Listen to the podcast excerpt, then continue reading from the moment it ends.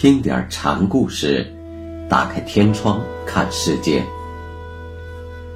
禅宗登陆一节，今天我们一起来学习临济义玄禅师的第五个小故事，题目是《饲料简》。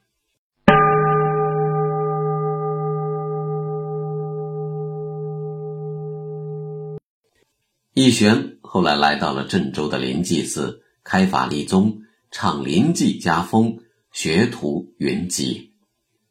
有一天晚餐，他对众徒说：“我有时夺人不夺境，有时夺境不夺人，有时人境两俱夺，有时人境俱不夺。”这就是有名的临济饲料界。临济座下有两位重要人物，在说饲料简时不能不提。一位是普化和尚，在前面的故事中已经讲过了；还有一位是克福和尚，又称止一和尚，他是涿州人。普化是盘山宝鸡的门人，辈分上。比林济要长一辈，克福据说也是位老前辈。当年离开黄檗山时，西运要林济去立宗，林济有些胆怵，黄渤就说：“你去吧，会有两位老前辈去帮助你的。”这说的就是普化和克福。这两位老前辈在临济的法会上。是以门人的面目出现的，经常有意识的说些错话，挨临济的打，起势力作用。客服见林记说出饲料简，同坐的人一声不吭，就向禅师提问。在禅门中，饲料简是个新说法，问题提到点子上，那也得是高明人。客服就问。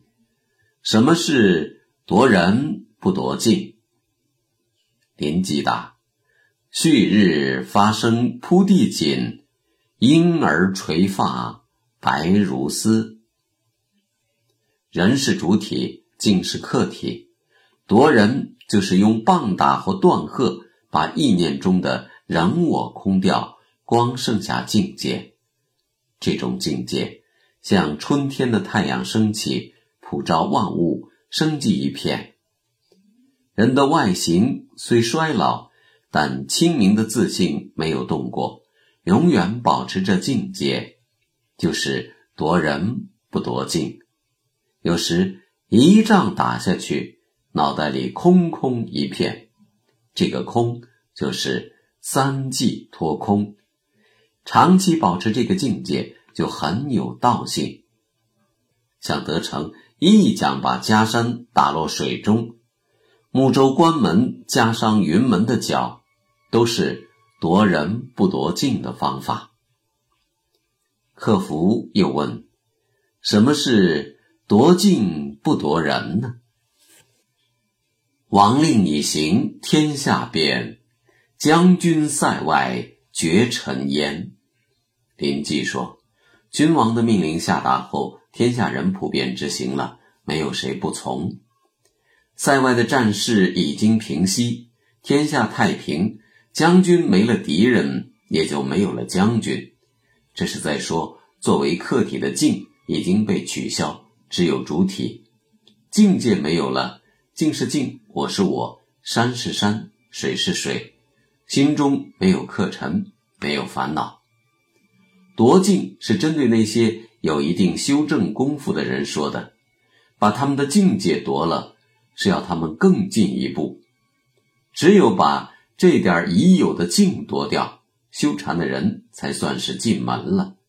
有人学问很好，一肚子佛禅道理，到禅师那儿，他对你断喝一声，或说声不是，把你平日的参学都否定了，让你独自纳闷儿就是夺净。不夺人，大颠禅师几次对待韩愈，就有这个味道。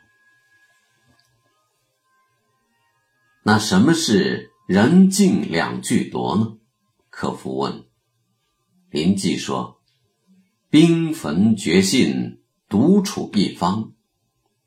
滨州和汾州隔绝，谁也不知道谁的情况，各自独处一方，既无境也无人。据禅宗古德说，这种方法是不宜使用的。既无人也无境的禅境是无法提举他人的。”真这样，法堂前就草深三尺了。有位居士曾用这方法度化过人，一脚把人踢昏，醒来以后人静俱心，换了一个人。这正是禅门常说的“大死过的人才真正懂佛法的意思”。可福最后问林记：“什么是人静俱不夺呢？”林记答：“王登宝殿，野老歌欧。达到这种拒不夺的程度，人是常人，真俗不二，一点境界也没有。这是大彻大悟的境界，是佛的境界。一切众生本来是佛，一切现成。从方法上说，林记在黄檗禅堂上睡觉，老师来了也不起来。”自顾睡去，黄渤敲打禅板，这就是人静两不夺的法子。